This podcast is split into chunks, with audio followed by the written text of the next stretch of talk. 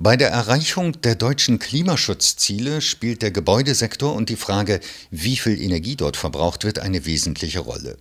Wie sich der Heizenergiebedarf in deutschen Mehrfamilienhäusern und auch die temperaturbereinigten CO2-Emissionen entwickeln, zeigt der sogenannte Wärmemonitor des Deutschen Instituts für Wirtschaftsforschung DIW Berlin auf, der am 26. Oktober 2022 veröffentlicht wurde.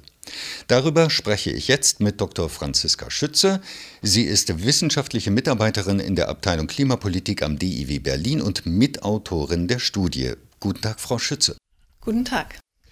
Frau Schütze, der Wärmemonitor des DIW Berlin erfasst den Energieverbrauch in Zwei- und Mehrfamilienhäusern über die Heizenergieabrechnungen. Wie hat sich der Heizenergiebedarf in den letzten Jahren entwickelt? Ja, der Heizenergiebedarf ist seit 2019 wieder gesunken, auch in den zwei pandemiegeprägten Jahren 2020 und 2021. 2020 ist er zum Beispiel um 0,7 Prozent zurückgegangen. Ähm, der nicht temperaturbereinigte Heizenergieverbrauch ist im Jahr 2021 gestiegen, da es ein relativ kalter Winter war. Aber temperaturbereinigt ist er auch leicht zurückgegangen.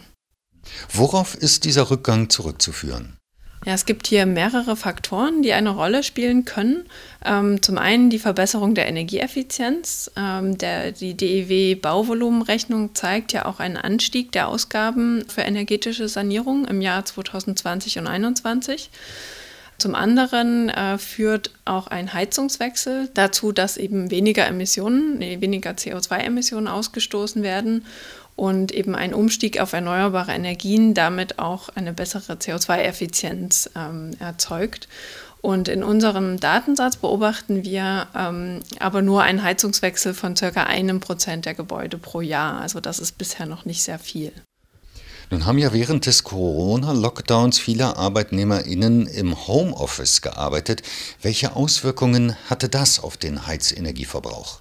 Ja, die Erwartung ist prinzipiell, dass Homeoffice und Kurzarbeit auch zu einem höheren Heizenergieverbrauch führt, einfach weil Menschen mehr Zeit zu Hause verbringen.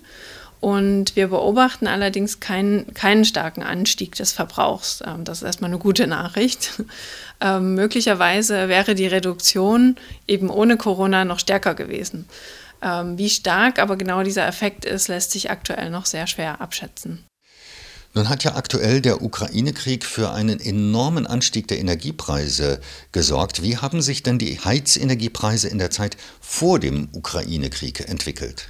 Ja, 2020 und 2021 sind die Heizenergiepreise leicht gesunken. Ähm, der Gaspreis lag auch seit vielen Jahren sehr konstant bei ca. 5 bis 6 Cent pro Kilowattstunde. Beim Heizölpreis gab es stärkere Schwankungen. Aber die aktuellen Preissteigerungen sind eben hier noch nicht berücksichtigt, weil die sich erst später auf die Verbraucherpreise auswirken. Also das werden wir erst im Jahr 2022 jetzt sehen.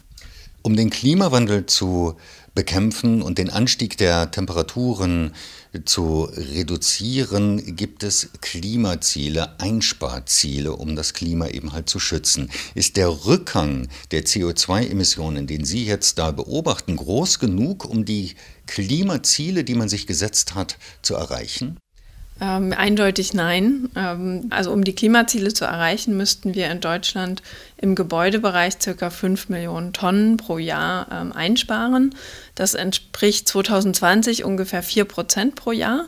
Und äh, was wir beobachten in den Daten, da ist eine Reduktion von circa einem Prozent äh, im Jahr 2020 zum Beispiel. Also das ist deutlich zu wenig. Die Energiepreiskrise und ja auch der Klimawandel stellt den Wärmesektor vor neue Herausforderungen. Was erwartet uns denn in diesem und im nächsten Jahr? Ja, wir erwarten bei den äh, Energiepreisen, also vor allem bei den Gaspreisen, ungefähr eine Verdopplung, also von 5 bis 6 Cent auf 12 Cent, äh, teilweise sogar noch mehr. Und das äh, heißt natürlich auch, dass sich die Kosten für Haushalte potenziell verdoppeln können bei gleichem Verbrauch. Und daher ist es eben auch so wichtig, dass ähm, wirklich viel Energie eingespart wird. Ähm, also einfach auch, um die Einkommenseffekte geringer zu halten, aber auch natürlich, um äh, mittel- und langfristig, um die Klimaziele zu erreichen. Was bedeuten denn Ihre Ergebnisse für künftige energiepolitische Entscheidungen? Welche Maßnahmen sollten ergriffen werden, um den Heizenergieverbrauch weiter zu senken? Also aktuell wird eben sehr viel über die Energiepreise und der Effekt auf den Verbrauch diskutiert und eben auch um die Kompensationsmöglichkeiten für Haushalte, die natürlich sehr wichtig sind. Ähm, allerdings sollte man auch nicht die mittelfristige und langfristige Perspektive aus dem Blick äh, nehmen, denn ähm, vor allem ist es wichtig, äh, mehr Anstrengungen im Bereich der energetischen Sanierung und auch des Heizungswechsels voranzubringen und das eben auch stärker zu fördern und auch mehr zu fordern vielleicht. Also dass man eben auch vor allem die schlechtesten Gebäude stärker in den Fokus nimmt und die in nächster Zeit saniert. Frau Schütze, ich danke Ihnen für das Gespräch. Danke.